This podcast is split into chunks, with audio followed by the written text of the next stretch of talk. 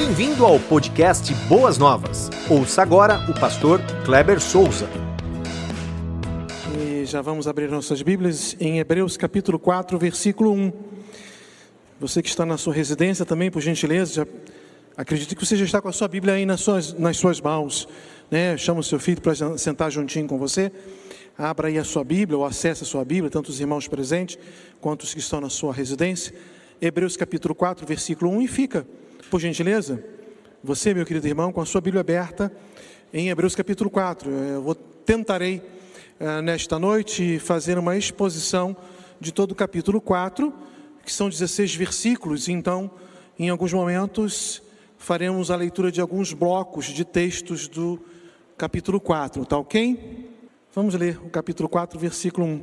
Fala assim: Visto que nos foi deixada a promessa de entrarmos no, no descanso de Deus, temamos que algum de vocês pense que tenha falhado. Vou repetir. Visto que nos foi deixada a promessa de entrarmos no descanso de Deus, temamos que alguns de vocês pense que tenha falhado. O capítulo 4 de Hebreus é a continuidade, obviamente, do capítulo 3, até porque quando a Bíblia foi escrita não existia capítulos e versículos, mas seria muito interessante se depois você pudesse ler é, o capítulo 2, o capítulo 3, é uma, uma contraposição que o autor de Hebreus, nós não sabemos exatamente quem foi que escreveu, alguns ainda deduzem que foi o próprio apóstolo Paulo, o seu escritor, outros dizem que provavelmente foi Barnabé, outros assumem que foi o Apolo, enfim, não, não vem ao caso agora. O fato é que ele faz aqui um contraponto com o Velho Testamento, ah, sobretudo sobre a questão do sumo sacerdote, né, é, fazendo-nos lembrar que o sumo sacerdote ele entrava uma vez por ano para oferecer sacrifício por toda a nação de Israel e por ele mesmo, e vai dizer que Cristo é o sumo sacerdote por excelência e muito maior uh, do que Arão. Mas em específico, no capítulo 4, finalzinho do capítulo 3 e no capítulo 4, o autor de Hebreus, ele vai falar sobre o descanso de Deus e é o tema desta noite. O descanso de Deus. Grave aí este tema ou o tema da mensagem desta noite. O descanso de Deus. Provavelmente você pode estar pensando assim: o que, que o pastor Kleber quer falar sobre o descanso de Deus? Será que Deus está descansando? Esse D, ele, na minha mensagem ou no texto bíblico também, ah, em primeiro lugar no texto bíblico, ele faz uma referência de origem, ou seja, o descanso da parte de Deus, e não Deus que está descansando, ou Deus que está dormindo, ou Deus que está numa cadeira de balanço, nada disso, mas um descanso que vem da parte de Deus. É isso que o autor de Hebreus está querendo trabalhar, e é nessa perspectiva, é neste foco, é nesta ótica que eu quero trabalhar com vocês nesta noite a respeito do descanso que precisamos e devemos experimentar da parte de Deus, porque Ele preparou para nós. Uma segunda pensamento que os irmãos podem estar é pensar assim: uau, descanso da parte de Deus para as nossas vidas? Será que o pastor Kleber falará, falará de morte, de céu, de glória? Conquanto isso seja uma expectativa muito boa para todos nós, porque o apóstolo Paulo nos ensina que o viver é Cristo e o morrer é lucro, não falarei com este objetivo. O escopo, o objetivo da mensagem é tratar a respeito do tema descanso de Deus já nesta vida. O descanso que Deus preparou para nós, e eu quero deixar isso muito bem claro, uma, uma religião considerado uma seita, um grupo religioso considerado como seita, diz que nós herdaremos a terra. Não é essa a perspectiva bíblica e nem essa a minha perspectiva. O meu foco é dizer que quando recebemos a Jesus Cristo como único suficiente Salvador, já experimentamos o descanso de Deus, ou já devemos experimentar o descanso de Deus, que é uma benesse do próprio Criador para todos nós, já neste mundo. E não, e não ficar só nessa, é, no fato de olhar só para as coisas deste mundo, porque o apóstolo Paulo também nos orienta que aqueles que esperam as coisas só deste mundo, que sua vida, a sua vida esteja, esteja ligada somente com as coisas deste mundo, é o mais miserável de todos os homens. Então, a, o, nosso, a nossa mente espiritual, ela não pode estar é, ligada ou conectada ou com um desejo, com um anseio de gozar as bênçãos de Deus somente neste mundo. Mas o descanso de Deus já começa aqui.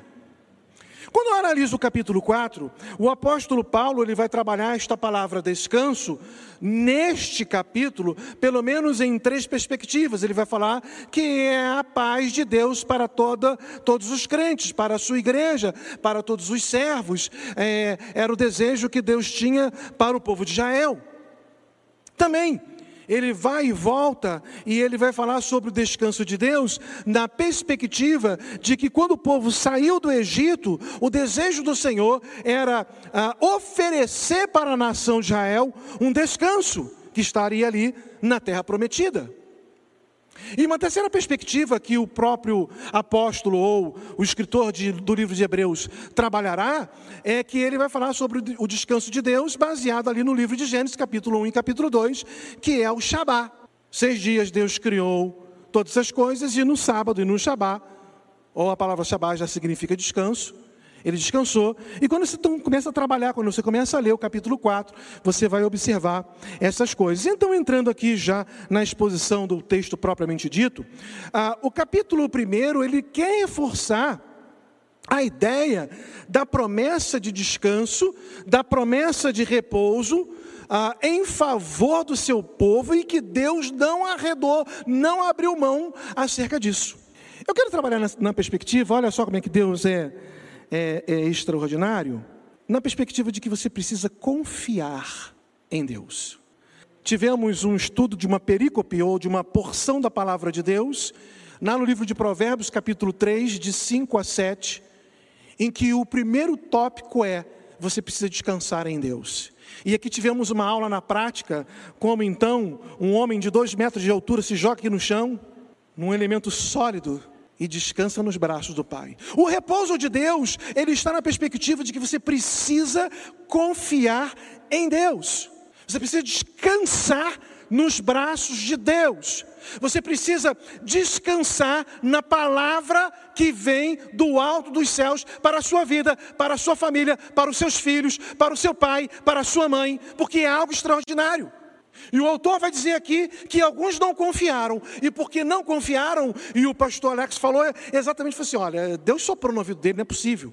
Que o povo de Israel caminhou 40 dias, e por não confiar, Deus fez com que aquele povo caminhasse 40 anos, para que renovasse todo aquele povo, e somente dois da geração antiga, somente eles entraram.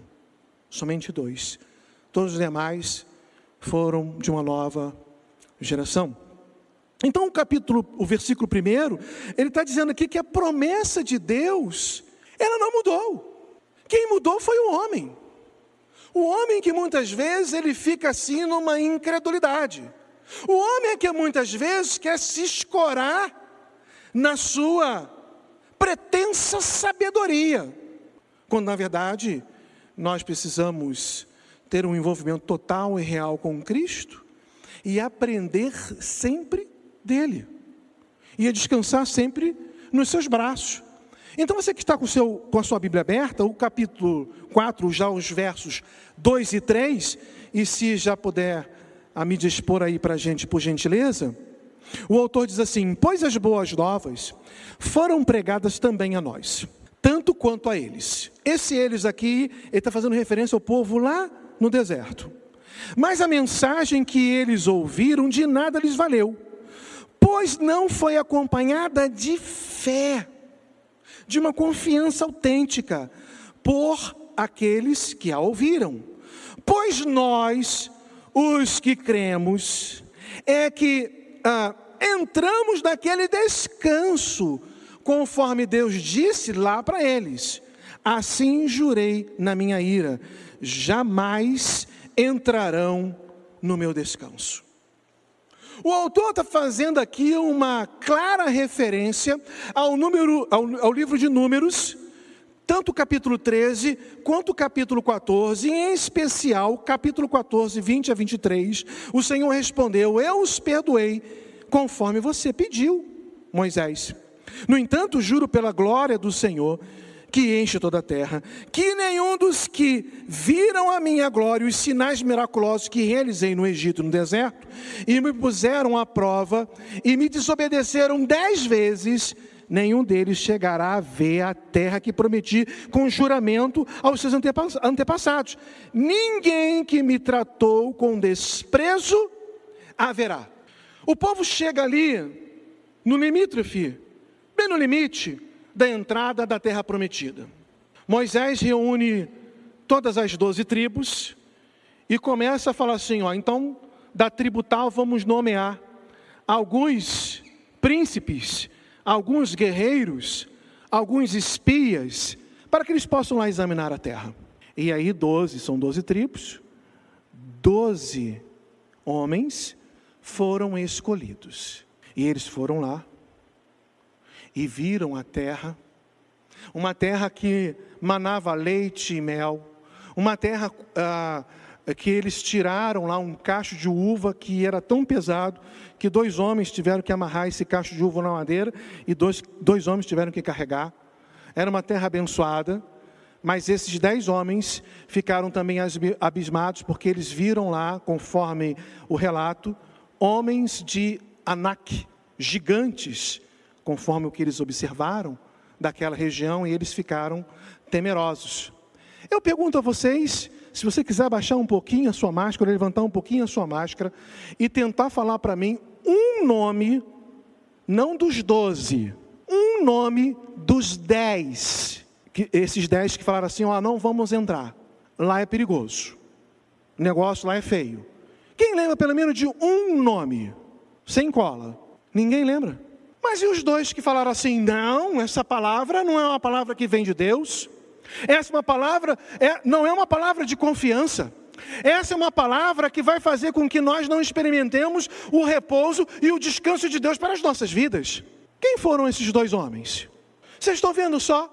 Quando nós somos levados para um movimento de acovardamento, de desconfiança da palavra de Deus, Muitas vezes nós somos colocados de lado, somos relegados e os nossos nomes não são não, nem lembrados. Samua, Safate, Gigeel, Pauti, Gadiel, Gadi, Amiel, Setur, Nabi e Guel.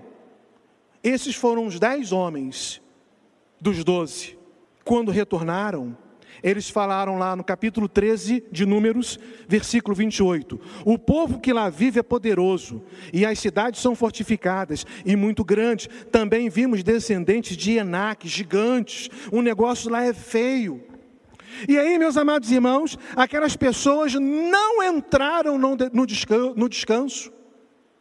Aquele povo já saiu do, do Egito e, e você precisa entender que egípcios saíram também porque eles casaram com as hebreias. E foram muitos deles que falavam assim: ah, lá no Egito tinha pepino. E aí o povo ia na onda. Ah, lá no Egito tinha cebola. Ah, você trouxe a gente aqui para morrer no deserto, lá tinha sepulcro, lá tinha cemitério, tinha, teríamos um funeral mais decente. Mas esse povo não lembrava de que lá eles não eram empresários. Lá eles eram escravos. E Deus os tirou de uma terra de escravidão, para que pudesse conduzi-los para um caminho rápido, mesmo uh, sendo 40 dias, para que eles pudessem experimentar o repouso, o descanso de Deus. E foram proibidos. E o autor está dizendo que, olha, igreja, preste atenção, a história já foi escrita. Deus prometeu um repouso para os nossos antepassados. E Deus repete essa mesma história em Salmo 95, versículo 7, salvo engano, fazendo referência a números, dizendo: o povo não entrou porque o povo desconfiou. O povo seguiu a sua vista e não a sua fé. Quando os dez espias chegaram lá e eles falaram assim: Moisés, nós queremos dizer para você o seguinte: fizemos um relatório, e você que está em casa, preste atenção nessa história. Esses dez homens falaram assim: Moisés, nós andamos naquela cidade, fizemos um breve relatório, e o povo disse que viria uma pandemia, e essa pandemia seria algo terrível, e iria infectar todo mundo lá naquela região. O povo ia ter que usar máscara, tinha que ficar no isolamento social. E disse mais: disse que tem que ficar em casa, não podia sair para trabalhar. É um, Moisés é um negócio terrível que se nós entrarmos naquela, naquela terra, essa pandemia vai nos pegar, esse vírus vai nos pegar. Irmãos, é claro que nós não podemos brincar com essa questão de saúde, não é isso que eu estou falando. Eu não estou dizendo que não existe, que é mentira, que é fraco e que ninguém morreu e que nós não temos que nos condoer com os enlutados. Não é isso que estou dizendo. Muitos aqui na igreja, infelizmente, experimentaram com os seus parentes a, a, a partida, que nem puderam ir lá fazer uh, um velório. Não é isso que eu estou dizendo. Mas eu estou afirmando categoricamente que nós precisamos confiar no Senhor Todo-Poderoso, pois Ele nos sustenta, pois Ele nos conduz a um caminho de descanso. E o que tem acontecido, meus amados irmãos? Em muitos lares, um marido brigando com a esposa, um pandemônio, brigando com os filhos. Tem muita gente que está se enveredando na bebida, nos vícios, dando vazão à sua carne, porque tem dado ouvido para outras coisas, senão aquilo que Deus nos disse. Em seguida aqui o texto, e vocês vão observar isso, o versículo 4, Hebreus 4, 4, fala assim: Pois um certo lugar ele falou sobre o sétimo dia nestas palavras: No sétimo dia, Deus descansou de toda a obra que realizara. O autor de Hebreus ele vai fazer agora um contraponto falando sobre o descanso de Deus na perspectiva de Gênesis 1 e 2. Na seguinte ótica, quando você lê lá, no primeiro dia, e aí teve amanhã e o entardecer do primeiro dia, e Deus fez isso, fez aquilo. No segundo dia, Deus fez isso, fez aquilo, e teve amanhã e o entardecer. E no terceiro dia, amanhã e entardecer. E no quarto dia, amanhã entardecer, quinto dia, amanhã entardecer, no sexto dia, amanhã entardecer. Quando chega no sétimo dia, a Bíblia se silencia-se com relação ao na questão descanso de Deus, falar manhã em entardecer. Os rabinos, então, eles começaram a deduzir de que o descanso de Deus é algo eterno. Ele teve início, mas ele não tem fim. É algo tão especial, tão extraordinário, que ele é preparado como bênção para o seu povo. E é por isso que no versículo 4, o autor de Hebreus vai fazer esse contraponto. Preste atenção lá. Porque lá, no sétimo dia, não tem a questão de manhã entardecer. Porque é um descanso eterno. Ele começa quando nós recebemos a Jesus Cristo e nós vamos experimentá-lo aqui como as bênçãos do Senhor que teremos que experimentar, porque Ele nos concede já nessa terra, mas muito mais da glória celeste. Mas, meus amados irmãos, nós não podemos viver neste mundo como se Deus não estivesse preocupado conosco neste mundo. Ele está preocupado. Ele quer nos abençoar. Ele deseja que tenhamos fé nele. E aí, quando vamos então para os próximos versículos, 5 e 6, o autor diz assim: e de novo, na passagem citada, pouco diz: ah, jamais entrarão no meu descanso entretanto, resta entrar em alguns daquele, naquele descanso. E aqueles a quem anteriormente as boas novas foram pregadas não entraram por causa da desobediência. E aí, novamente, o autor aqui de Hebreus vai fazer lá a referência a Números capítulo 10, porque muitos desobedeceram e daquela geração somente dois entraram. Somente dois experimentaram as benesses de Deus, que é o descanso dele, numa terra que mana leite e mel. E aí ele vai aqui no versículo, dos versículos 7 a 10, ele fala assim: Por isso Deus estabelece outra vez um determinado dia, chamando hoje, ao declarar muito tempo depois por meio de Davi, de acordo com o que fora dito antes: se hoje vocês ouvirem a sua voz, não endureçam o coração. Porque se Josué lhes tivesse dado descanso, Deus não teria falado posteriormente a respeito de outro dia. Assim, ainda resta um descanso sabático para o povo de Deus.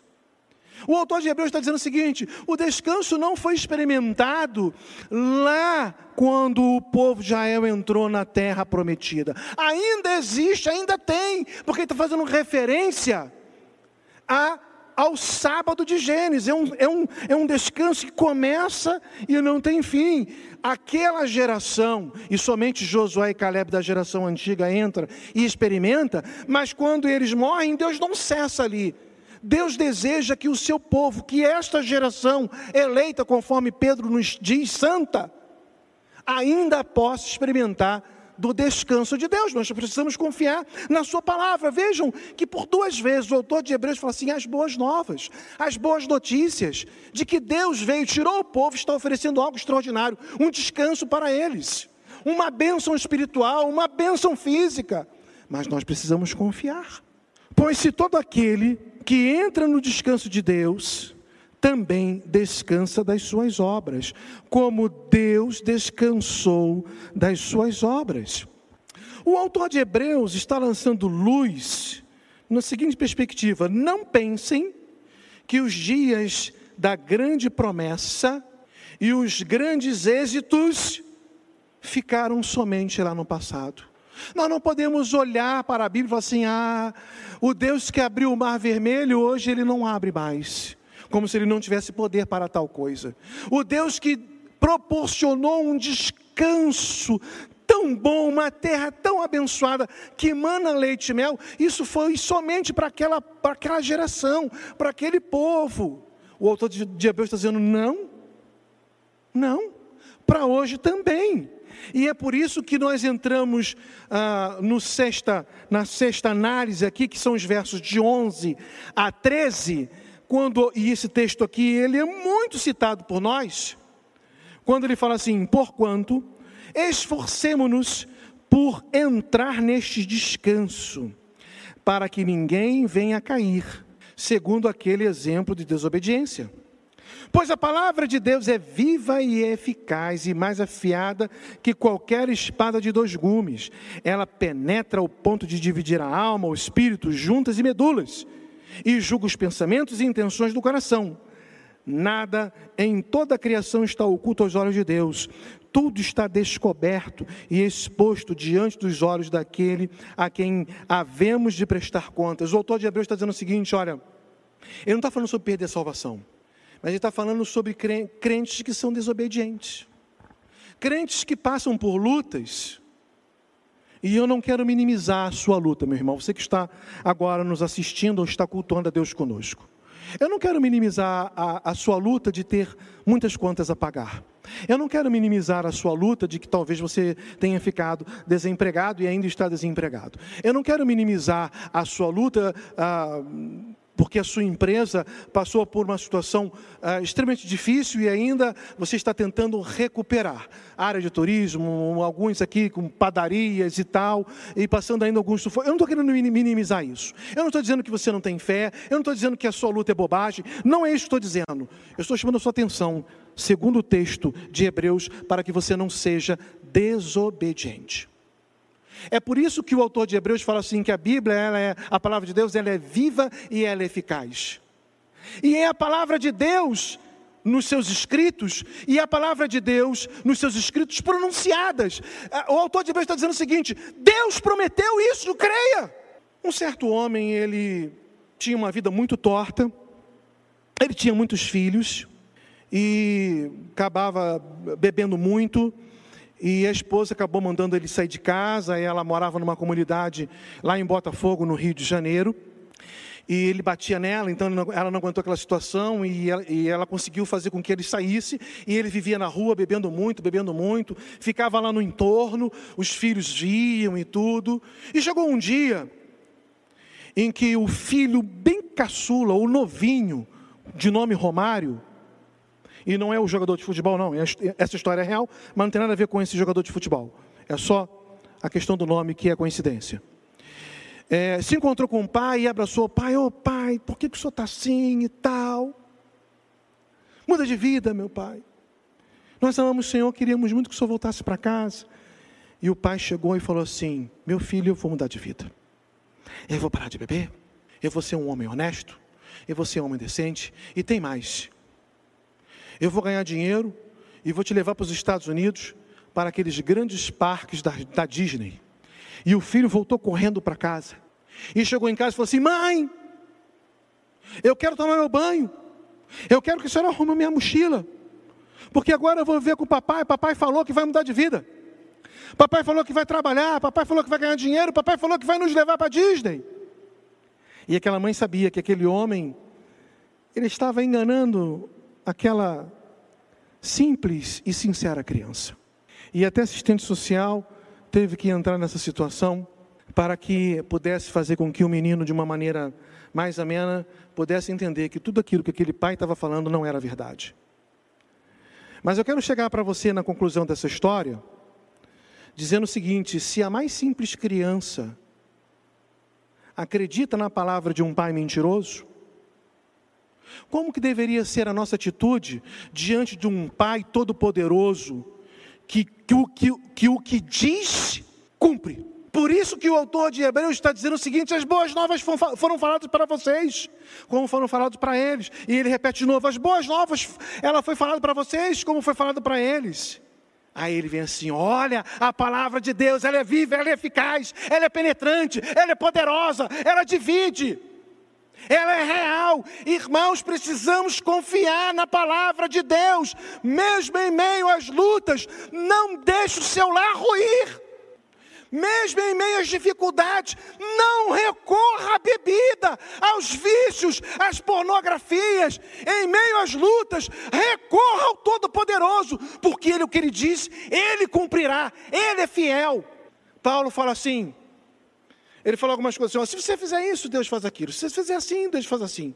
Mas tem uma parte em que Paulo fala assim: se nós formos infiéis, Deus permanecerá fiel, pois ele não pode negar-se a si mesmo. Irmãos, o descansar consiste em que não é que você vai, ah, aceitei Jesus, o pastor falou que eu tenho que descansar, então eu vou viajar, vou conhecer o mundo, eu não vou fazer nada. A ideia não é essa, a ideia é de confiança de que ele falou assim: Eu vou tirar vocês de uma terra, dessa terra de escravidão e os colocarei numa terra de repouso. É o meu repouso, é o meu descanso, é, são as minhas bênçãos. Confie na minha palavra. Por isso que o autor de Hebreus está nos chamando a atenção de que esta é a palavra eficaz, ela é viva. A, a ideia de eficaz é que produz o efeito esperado, é efetiva ela é útil. Ou seja, ela não é apenas um objeto de estudo, de leitura ou de dissertação, mas ela é uma palavra também de restauração. Ela é eficaz, ela é penetrante e ela é viva e nós temos que crer nisso. E aí nós chegamos aqui no ápice do texto é quando o autor de Hebreus vai fazer o contraponto do sacerdote Arão com os, o maior sacerdote de toda a história, que é Cristo Jesus, o nosso Senhor. Quando ele fala assim dos versos de 14 e 16: Portanto, visto que temos um grande sumo sacerdote, que adentrou os céus, Jesus, o Filho de Deus, apeguemos-nos com toda firmeza à fé que professamos, pois não temos um sumo sacerdote que não possa compadecer-se das nossas fraquezas, mas sim alguém que, como nós, passou por todo tipo de tentação, porém sem pecado. Assim sendo, aproximemo-nos do trono da graça com toda confiança, a fim de recebermos misericórdia e encontrarmos graça que nos ajude no, que nos ajude no momento da necessidade. Irmãos, quando nós confiamos e depositamos a nossa confiança no Senhor e nos apropriamos desta verdade no nosso íntimo, nós vamos receber misericórdia, graça e vamos encontrar ajuda no momento da necessidade. Deus não abandonou seu povo. Pode vir a pior pandemia, e a pior ainda não veio. Isso aí não é nada. Se você ler o livro de, de Apocalipse, uma, outra, uma, uma certa ocasião, fazíamos aqui a, a, a, quarta viva, estávamos eu, pastor Alex, acho que pastor Alipe, e o pastor Alex foi chamando a atenção sobre o livro de Apocalipse, assim, tem muita gente que tem medo de ler o livro de Apocalipse, lembra disso, pastor Alex? Muita gente tem medo de ler o livro de Apocalipse, não tem medo não, leia lá. Ali vai dizer o resultado final daqueles que não desejaram seguir a Jesus Cristo como único, suficiente Salvador, mas também vai falar do resultado final, das bênçãos que esperam aqueles que, que, que viveram para a glória de Deus. Se você ler o livro de Apocalipse, você vai ver que muitas coisas ainda piores, muito piores e maiores, elas estarão por vir, mas não é o escopo, não é o foco, não é o objetivo. Nós estamos aqui querendo mostrar para vocês nesta noite que Jesus é, é, o maior sumo sacerdote. Não dá para comparar a pessoa de Jesus com Arão. Enquanto o povo estava ali, Arão chegou com Moisés, ó, vamos falar com o pai. Jesus é muito maior que Arão. Jesus adentrou os céus, conforme o livro de Hebreus acabou de, de, de nos dizer. O céu é pequeno para Jesus, amados irmãos. O céu não conteve a ideia de que ele passou esse céu que nós conseguimos ver as galáxias e chegou diante do trono do Pai, está à direita de Deus. É esse Jesus que nós servimos. É Ele que é o nosso sumo sacerdote. E o sumo sacerdote era aquele que é, é, fazia conexão entre o, o, a, o povo e Deus. Ficava como intermediário entre o povo e Deus. Jesus intercede por nós. Jesus conhece as nossas limitações. Jesus conhece as nossas fraquezas. Sábado passado, o pastor Adalbérico, e eu também quero fazer referência, porque está dentro da minha mensagem. Ele dizia o seguinte: olha, Jesus experimentou tentações terríveis. Jesus não podia pecar, porque ele é Deus. E por que, que o diabo tentou? Porque essa é a natureza dele. É aquela mesma ilustração, e o tempo está correndo ali, de que o escorpião chegou para o sapo, olha, está enchendo de água, me ajuda a atravessar aqui. Aí ele falou assim, não, eu vou te ajudar a atravessar, você vai me picar, eu vou morrer. Aí disse, não, mas se eu te picar e você morrer, eu também vou morrer. Aí você, pensando bem, você tem razão. Você não, você não vai dar essa bobeira, você não vai morrer. Bom, monta nas minhas costas. Aí montou, começou a nadar, né? Chegou lá no meio da enchente, para chegar do outro lado, o sapo sentiu o ferrão. Agora você me picou, inoculou veneno em mim, eu vou morrer. E você também, você vai morrer também. Por que você fez isso? Ele respondeu, porque essa é a minha natureza. A natureza do demônio é matar, roubar e destruir. Não importa se Jesus ia, ia pecar ou não pecar, ou seja, não, não importa, Jesus não iria, não, não é essa a questão, não iria. Mas ele tentou. E, e, no meu estudo aqui, pastor Dobérico, é exatamente aquilo que você falou. E a tentação é o seguinte: quando o diabo vem tentar o homem, o homem não experimenta toda a força aguda da tentação. Não experimenta quase nada. Quando, quando ela vem assim, a gente pum, já cede. Jesus não cedeu um milímetro e experimentou toda a agonia da tentação. Jesus nos conhece por dentro e por fora e experimentou coisas que nós jamais seremos capazes de experimentar. Então eu quero fechar aqui dizendo para vocês que essa experiência de Jesus, ela, ela causou três, três efeitos. Primeiro efeito, e bem breve, é o efeito da simpatia. A palavra compadecer-se de nós lá uh, no livro de Hebreus é simpatizou-se. Jesus, ele uh, teve compaixão, teve um sentimento de companheirismo, simpatizou-se com. Ele é capaz de resolver, nos atender, nos abençoar, porque Ele sabe, conhece as nossas lutas. A tentação pode parecer ser muito grande, para Ele foi muito maior, mas sem pecado. Então recorra a Jesus, porque Ele te entende perfeitamente, porque Ele simpatizou-se com você. É a palavra lá no grego, simpatizar-se, compadecer-se. Lá em capítulo 4, versículo 14, fala assim: apeguemo-nos com toda a firmeza à fé que professamos.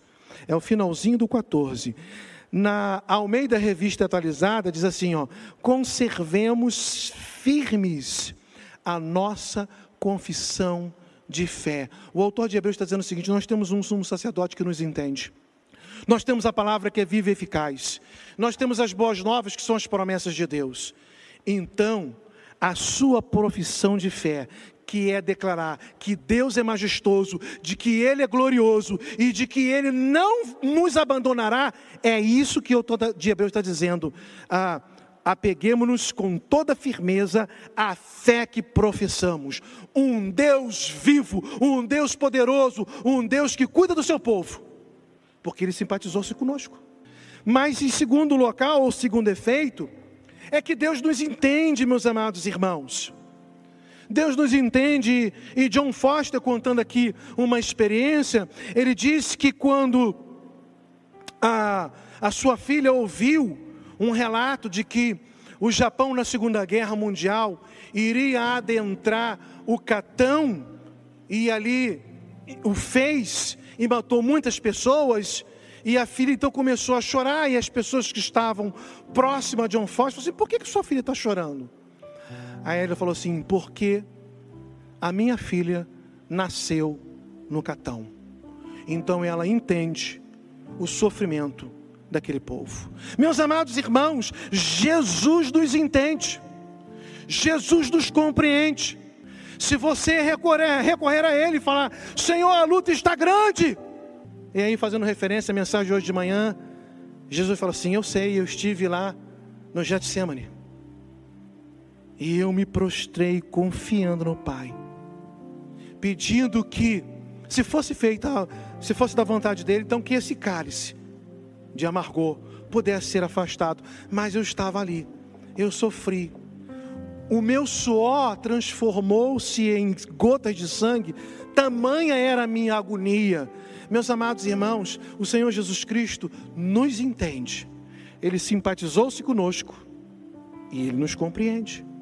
Mas em terceiro e último lugar, e nós já vamos chegar aqui ao final da nossa mensagem, é que toda essa situação na vida de Jesus o tornou capaz de nos ajudar.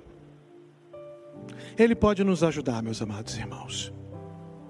Meus amados irmãos, eu vejo que, com relação a Judas, o que o Senhor Jesus, mesmo uma promessa, a promessa já estava escrita, aquilo já iria acontecer, não porque Deus predeterminou, mas era o seu pré-conhecimento. Mas Ele estava dando uma oportunidade, até mesmo para Judas, se arrepender do seu erro e voltar-se do seu mau caminho, que o não fez. Porque Ele deu essa oportunidade para Pedro. Nós julgamos Judas Judas traiu, Pedro negou e os outros dez fugiram. Jesus ficou sozinho. Todos traíram Jesus. Ninguém ficou com Jesus. Mas dos doze, onze se arrependeram genuinamente. E Deus, quando Ele vê a, a nossa incapacidade, a nossa luta, quando Deus vê a nossa aflição e quando nós confiados na tua palavra ou na palavra dele, que é viva e eficaz, são as boas novas, cremos neste sumo sacerdote e recorremos a ele, ele nos ajuda. Então você que está em casa, meu amado irmão, é hora de você consertar-se com a sua esposa, com o seu esposo, com seu pai, com quem você se desentendeu. Se há alguma coisa na sua vida que está atrapalhando de você estar firme na presença de Jesus, abandone agora. Se você se recorreu ao vício, isso não só vai afundar a sua vida. Você está com um problema na sua empresa, recorra ao Senhor. Eu não estou sendo simplista. Eu estou sendo crente. Você está desempregado, vamos orar, Deus vai abrir as portas em nome de Jesus, porque Ele quer o melhor para o seu filho, para o seu povo, para a sua família. Confie tão somente no Senhor. Descanse nos braços do Senhor. Experimente o repouso de Deus para a sua vida, que começa aqui, mas tem algo muito melhor na glória celeste. Que Deus nos abençoe, meus amados irmãos, e que possamos viver para a honra e glória do nosso Senhor Jesus Cristo. Você ouviu o podcast Boas Novas. Se você quer saber mais sobre a nossa igreja, nos siga no Instagram, arroba Igreja Boas Novas e nos siga também no nosso podcast.